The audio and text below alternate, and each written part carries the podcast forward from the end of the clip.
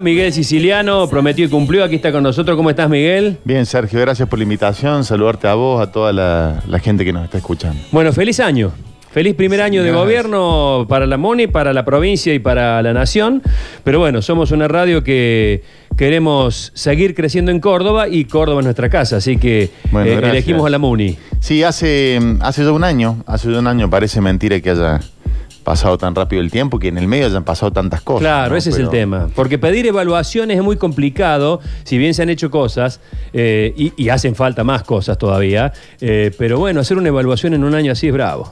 Sí, yo hoy, hoy pensaba temprano cuando, cuando desayunaba, se me venían la- a la cabeza tantas cosas porque eh, eh, un día como hoy, hace un año, eh, asumía Martín Yardor a cargo del, del municipio, nos encontramos con todo lo que era el tema de la deuda, con la situación del municipio. Bueno, pero queríamos arrancar, queríamos empezar y, y en marzo entramos en esta pandemia tremenda, Claro. terrible, que cambió todos los planes. Pero bueno, acá estamos. La, la verdad es que ha sido un año de, de muchísimo trabajo, de muchísimo esfuerzo. Siento que la ciudad ha dado pasos importantes. Poder haber construido tres supermanzanas, cambiando el concepto de movilidad, cambiando el concepto del- de la ciudad. Yo siempre digo, ayer por ejemplo fuimos al Cabildo a la presentación de la temporada turística 2021 Mm. y caminábamos por la, por la calle San Jerónimo y yo pensaba, esa que es nuestro hito histórico, donde está nuestra catedral, nuestros museos, nuestra historia, hay como 500 años de historia metido en, en cuatro o cinco manzanas, no podías cruzar la calle porque lleno de autos, de motos, de colectivos. Hoy es un lugar donde puedes caminar, donde puedes tomar un café, donde puedes disfrutar, eh, porque generamos una supermanzana, que es el mismo concepto que usamos en el Mercado Norte, que usamos en la Plaza de la Intendencia y el Paso Sobremonte, que es este concepto de quitarle la ciudad a los autos, a los colectivos, Sí. a las motos y devolverse al- al- a los peatones, a la bicicleta, al esparcimiento. Eh, en, en este año también hemos, hemos recuperado nuestro río Suquía. Recién venía de zona norte, bien, bien en el, en el nacimiento de la, de la costanera cerca del Chato y, venía mirando cómo quedó nuestro río Suquía. Y la verdad que cuando llegamos teníamos un río que le daba la espalda, digo, la, la ciudad le daba la espalda al río porque estaba sucio, con los suyos altos, abandonado. Y hoy, a, a un año, podemos plantear que nuestro río va tomando color. La gente ha vuelto a ocuparlo, la isla de los patos está hermosa, estamos refaccionando todos los kilómetros de ciclovía que tenemos en el río. Eh, hemos eh, eh, plantado ya el árbol número 10.000 en la ciudad de Córdoba durante este año, de los cuales miles han sido plantados en nuestra costanera. Estamos trabajando mucho con la comunidad del, del río. Ahora comenzamos el plan de bacheo, donde vamos a gastar 680 millones en bacheo, luminarias. La verdad es que siento que hemos hecho mucho y sobre todo trabajando con la comunidad, ¿no? Porque el intendente Yarzora nos ha planteado siempre la necesidad de generar mesas de, de laburo. Por eso generamos la mesa Pueblo Sur, la mesa San Vicente, la mesa Área Central, la mesa Alberdi. Y es con la comunidad con la que vamos construyendo qué es lo que queremos hacer, cuál es el plan, cuál es el mural que hay que hacer, qué hacemos con el viejo registro civil, qué hacemos con ese puente, cómo hacemos con esa calle. Eso lo vamos definiendo con los centros vecinales, con los centros jubilados, con las instituciones, con las cámaras empresariales. Porque la idea es esto, es trabajar con la gente, con los vecinos.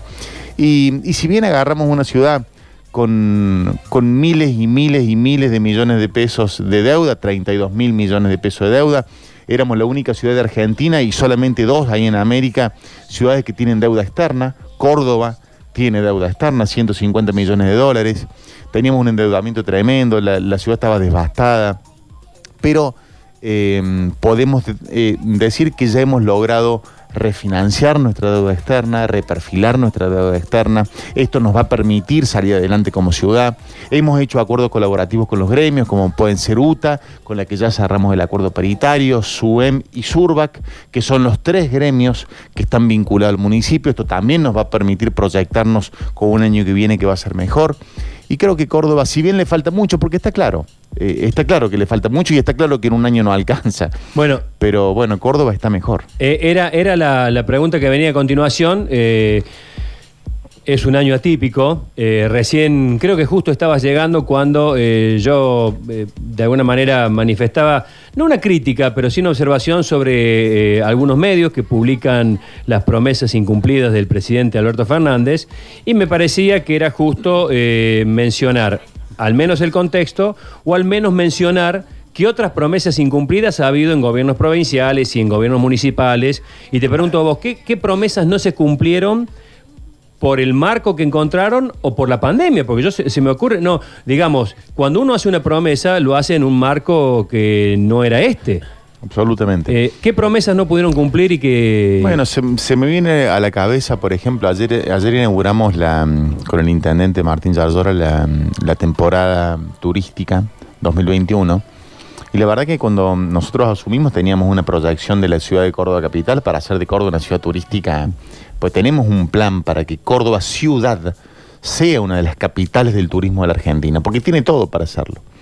Y, ayer cuando largamos la temporada atípica de turismo 2021, estábamos con todos los representantes del, del sector, hoteleros, gastronómicos, cámara de turismo, eh, saloneros, espectáculos, porque todo es el turismo. Y le planteamos que, que no se pudo, que teníamos una idea turística para Córdoba, que teníamos una proyección turística para Córdoba, pero claro, la Argentina, el mundo se cerró y no pudimos. Pero mm, mira vos, ¿no? Logramos trabajar en esto que te digo de armar mesas, logramos trabajar en la misma mesa, la Cámara de Turismo, la Cámara Hotelera, eh, la Cámara de Espectáculos, la Cámara de Fiestas, la Cámara de Bares y de Restaurantes, y así logramos generar acuerdos colaborativos, el municipio decidió el intendente no cobrarle tasas municipales a sectores tan golpeados, empezamos a trabajar juntos, armamos una mesa, planeamos la, la salida y hoy la temporada 2021 la hemos armado con los sectores. Entonces, es cierto, no hemos podido llevar adelante la proyección turista que- turística que teníamos para la ciudad. Pero con los sectores nos sentamos, reprogramamos, rearmamos y ya ayer lanzamos la nueva temporada 2021. Esto de no aflojar, ¿no? De no, de no bajar los brazos y, y- de mentarle porque la pandemia no, no puede detenernos, no puede paral- paralizarnos. Córdoba tiene un potencial muy grande. Eh, avisoran un futuro, digamos, eh, dejar el gobierno municipal con una ciudad realmente eh, que, que- que se note, que se note el cambio, que se note el paso. A ver, te lo voy a decir francamente y yo sé que me vas a contestar que no estamos en momentos de pensar en cuestiones electorales y demás, pero hay un cambio generacional impresionante en la política de Córdoba. Sí. Es más, y en los medios de Córdoba. Así es. Eh, Córdoba, hay un antes y un después. Sí, coincido. No está De La Sota, no está Mario Pereira, se va Schiaretti. O sea, hay un cambio muy importante en ese, en ese marco. Eh, todos sabemos que el intendente Yarlora tiene aspiraciones este, que, que- que apuntan al, al panal, a la Casa de Gobierno. Digo, eh, hay una, hay una, una misión como para poner a Córdoba en, en- en todo este marco, en todo este panorama, que cuando termine esta administración digan, pucha, la ciudad cambió. Sí, claro, Sergio, es, es nuestro Es gran un laburo. Mira, enorme, ¿eh? Yo le pido a los quienes nos están escuchando que se pongan a pensar hace cuándo que Córdoba no tiene un intendente. Eh, y ojo, y no, no, no, no quiero hablar mal de intendentes in- an- anteriores, no, pero digo con objetividad. Pensemos hace cuántos años que Córdoba no tiene un plan, no tiene un plan de crecimiento, desarrollo urbano, no hace cloacas, no hace desagüe, no recupera el río, no informatiza. Cuando vos haces números, pasaron más de 20 años, Sergio. Entonces, para que la gente nos entienda, hace de cuenta que vos cerraste tu casa, la cerraste con llave, le pusiste a las, a las ventanas ladrillos para que no se te meta gente o que no se te metan animales, y 20 años después abriste la puerta y prendiste la luz. Y te encontraste con eso, eso es Córdoba. Endeudada, sin plan, sin proyección, eh, construida por los desarrollistas urbanos, pero sin ningún plan director que el Estado ordene, con falta de servicios, los expedientes en el municipio son papel. Digo, en la era de la información los expedientes no existe el expediente informático. Y sin embargo, eh, nosotros estamos convencidos que Córdoba tiene un potencial gigantesco. Son pocas las ciudades del mundo, y lo digo con absoluta realidad de lo que estoy diciendo. Son pocas las ciudades del mundo que tienen la cantidad de atributos que tiene Córdoba. Atributos industriales, comerciales, geográficos, turísticos, sociales. Son pocas las ciudades del mundo. Sin embargo, Córdoba no logró explotar le faltó plan, le faltó política de Estado. Una ciudad no crece cuando un intendente programa una cosa, viene el otro y arma otra cosa, viene el otro y deja lo que estaba y arma una cosa de cero. Una ciudad crece cuando hay proyección y política pública, porque son muchos años los que van a hacer que Córdoba se ponga en el lugar donde tiene que estar. Eso te iba a preguntar, con tres años, porque ya pasó uno, ¿con tres años alcanza? Mira, yo estoy convencido, Martín Yayora siempre dice esto, siempre dice que Córdoba es, es una Ferrari que está empantanada en el barro al lado de la ruta. Si nosotros logramos como primer objetivo sacar ese auto del barro y ponerlo de nuevo en la ruta para que comience a andar, ya no es poco. Y me parece que poder informatizar el Estado como lo estamos haciendo, recuperar la capacidad de trabajo de los empleos municipales como lo venimos haciendo porque ya hemos recuperado el río, las supermanzanas, estamos empezando con el bacheo, con el alumbrado.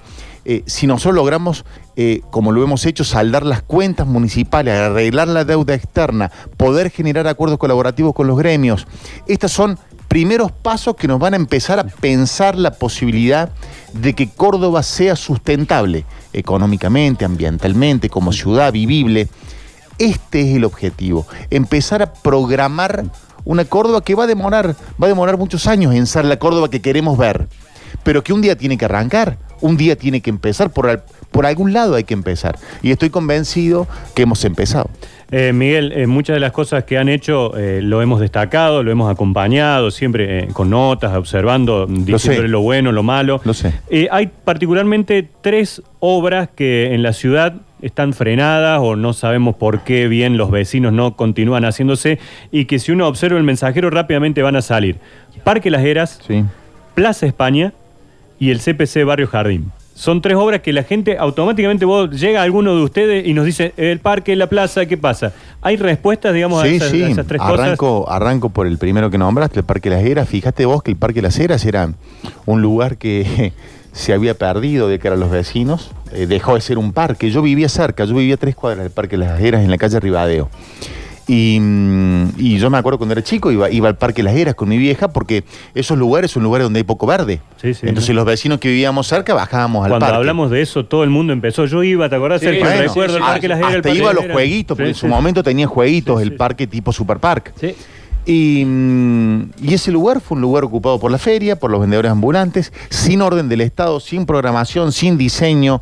Eh, el Estado intervino, sacó la feria de ahí, armó el paseo Las Heras, todo con, compuestos con baños químicos, todo organizado, el Estado organizándolo y transformó lo que era una feria persa, donde se vendía desde quilena clandestina, gomas usadas, estéreos, transformó eso en un paseo, que es el Paseo Las Heras. Ahora estamos con, el, con la gente de Güemes, con la gente del Abasto, perdón, armando arriba de lo que es el Paseo Las Heras todo el distrito Abasto, que va a ser un distrito cultural, gastronómico, y eso va a ir acompañado del Parque Las Heras, que ya empezamos con la obra, no sé si ha pasado últimamente, están las máquinas trabajando, hoy, hoy cuando venía, eh, pasé por ahí, hemos alambrado todo el parque y ya han comenzado las máquinas a trabajar, porque la idea allí es generar un parque lineal que baje al río, que una Cofico con el río Suquía, eh, que sea el estilo del Parque del Kempes y del Chateau, va a ser un parque muy moderno. Siguiendo con el segundo lugar que me nombraste, que fue en la Plaza España, nosotros estamos convencidos de que no podemos seguir dejando elefantes blancos en la ciudad porque lo hizo, lo hizo otra gestión. ¿Qué significa elefantes blancos? Que vos llegás, ves, una obra que quedó a la mitad, pero como la hizo otro intendente, la vas dejando ahí y ahí va quedando. El Comedia, el Consejo Deliberantes que está en el río, el proyecto del Consejo y un montón de obras que han quedado así. No es nuestra idea. Córdoba no puede darse el lujo de dejar obras eh, abandonadas. No importa quién las hizo, lo, importante es que las disfrute Córdoba. Por lo tanto, si bien hay un tema allí con la empresa, porque estamos eh, reclamando a la empresa que cumpla con sus obligaciones, porque la obra de la Plaza de España que inauguró la gestión anterior la inauguró mal, está mal hecha, tiene, eh, em, tiene errores de construcción que nosotros hemos reclamado, porque ese es dinero de la ciudad, se inunda hasta un metro y medio de agua cuando, cuando llueve, digo, es un desastre. Por eso le hemos reclamado a la empresa que ponga en condiciones esto y que subsane los daños que tiene esa obra, pero por supuesto que la vamos a continuar, porque ese es patrimonio de los vecinos, no importa qué intendente fue el que la hizo. Y el CPC de que me nombraste en Barrio Jardín, vamos a tener novedades pronto en pocos días o en pocos meses para zona sur respecto a ese CPC. Eh, ¿Qué va a pasar? Preguntan alguna pregunta de oyente. ¿Qué va a pasar con la gente que está usurpando ahí la zona del Parque Las Heras? ¿Hay gente usurpando? Ah, hicimos. Había, sí, se había metido alguna gente. No, no, pero mm, ya no hay más gente usurpando el Parque Las Heras. En Ya. el Parque Las Heras no. Siempre tenés algún, algún, algún vecino que por la falta de vivienda, por la necesidad que hay, se, se meten en el, suelen meterse en el parque, pero nosotros rápidamente, la gente de Raúl Lacaba, de la Secretaría de Políticas Sociales, soluciona esos temas. No, hoy no hay nadie en el Parque Las Heras. Eh, otra pregunta por acá. Eh, ¿Uber sí o Uber no?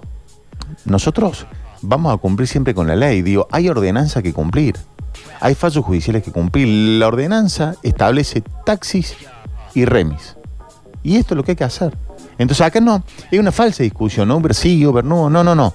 La ordenanza dice que en Córdoba hay taxis y remis. Y esto es lo que va a haber en Córdoba. Taxis y remis, porque eso dice la ley.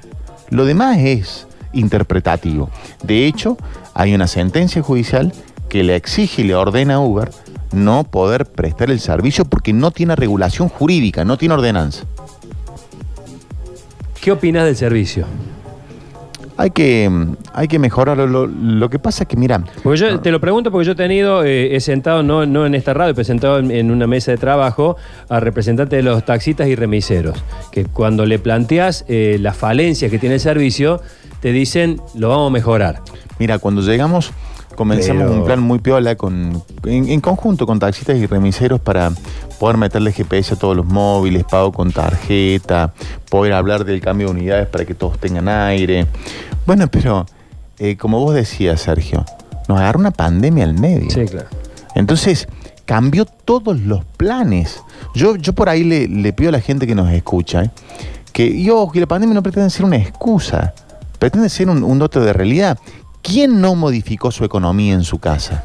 ¿Quién no cambió los planes? ¿Quién no dejó de pensar en que iba a hacer un viaje, una inversión, iba a cambiar el auto, iba a comprar una heladera nueva, iba a arreglar el... ¿Quién no modificó sus planes por el producto de esta pandemia? Imagínate el Estado. Imagínate un sector como el de taxis y remis que ca- cayó abruptamente su recaudación. Digo, realmente hay que entender de que cuando uno administra el Estado necesita generar equilibrios sociales en todos los sectores pymes, productivos. Y el sector del taxi tiene que mejorar, por supuesto. Claro que tiene que mejorar. ¿Hay que prestar un servicio mejor? Así es. ¿Hay que meter la tecnología al servicio? Por supuesto. Ahora, primero salgamos de esto, porque no puedo exigirle hoy al chofer, al dueño de un taxi o de un remis, que está de casualidad pudiendo hacer andar el auto, que además le ponga plata en tecnología, que invierta, que... Esa era nuestra idea original. Pero la pandemia cambió los planes. Bueno, ya estamos sobre el cierre del programa. Hay muchísimas preguntas, pero muchísimas preguntas. Pido perdón a los oyentes no poder hacerlas a todas. La mayoría te las, in- te las englobo en una. Eh, muchas de las preguntas, muchas tienen que ver con lo que marcaba recién eh, Nacho de, de- de estas, de estos tres hitos que, que vos acabás de describir. Muchas tienen que ver con problemáticas muy puntuales con respecto a cada uno de los barrios.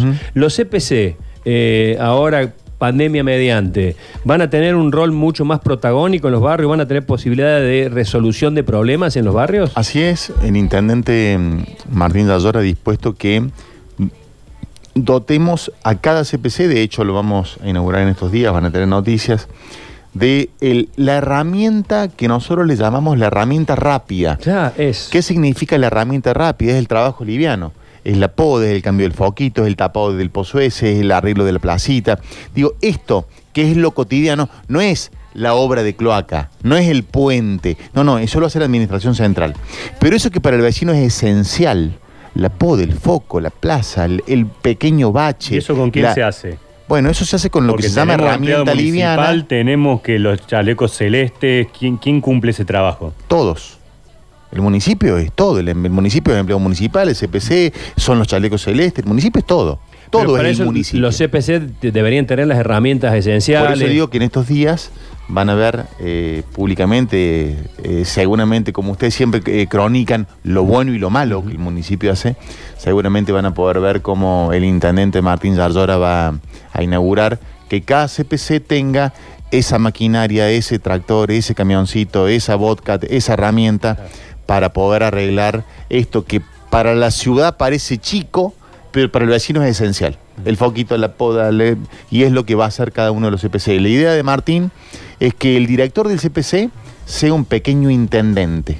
Por eso ustedes, yo, yo no sé si ya empiezan a ver las avenidas pintadas, las avenidas centrales, empezamos a recuperar las plazas, empezamos con el plan de iluminación y de bacheo. Bueno, ¿por qué? Porque cada director de CPC se tiene que transformar en el intendente de su comunidad, en el que sabe qué necesidad tiene cada vecino en su lugar. Ahora, si no tiene las herramientas, para que se den una idea, con esto se lo redondeo. Cuando asumimos, ¿saben cuál era el presupuesto de cada director de CPC para poder realizar obras? 3.500 pesos bimensuales, bimestrales. Es decir, que cada director de CPC tenía 1.750 pesos eh, por, me- por mes para poder llevar adelante cosas. Este era el concepto que tenían las gestiones anteriores de los CPC y de la descentralización municipal. Dale hoy, actualizalo, porque mm, pasó un año, agregale la, la inflación que quiera. Yo voy, a, yo voy a poner el 100% para, para hacer números enormes. Dale hoy 3 mil pesos por mes, porque eran 1.750. Dale 3 mil pesos por mes a un director del CPC y pedirle que arregle 40 barrios como tiene el CPC Argüello o 50 barrios como tiene Villa Libertador. Que arregle, digo, que corte, el- que corte el foquito, que cambie la plaza, que arregle, que ponga- le ponga tanza a la bordadora. 3.500 pesos por mes a plata de hoy. Esa era la importancia que le daba el municipio a los CPC. Hoy hemos dotado de presupuesto, hemos comprado la maquinaria liviana, vamos a transformar en cada CPC en un pequeño municipio. Por eso ustedes empiezan a ver, como les decía recién, la pintura, el arreglo de las plazas. Empezamos con la poda, empezamos a cambiar las lámparas, ahora vamos con el bacheo. Eso se hace con decisión política y es lo que Martín ha decidido para nuestra ciudad. Bueno, gracias, Miguel. No. Quedaron un millón de preguntas sin hacer, pero el programa se nos fue. Gracias Así a ustedes, es nos siempre pronto. un placer compartir con ustedes eh, eh, estos espacios y saludar a la gente. Y si no nos vuelvo a, a- a- a- a compartir por la radio, desearles a todos una feliz Navidad, un enorme eh, año nuevo y espero que el año que viene sea mejor para todos y todas porque nos hace falta. Seguramente peor va a ser difícil. Sí, ojalá que sea mejor porque la verdad que nos hace falta a todos. Necesitamos salir adelante. Un abrazo, gracias. Gracias a ustedes.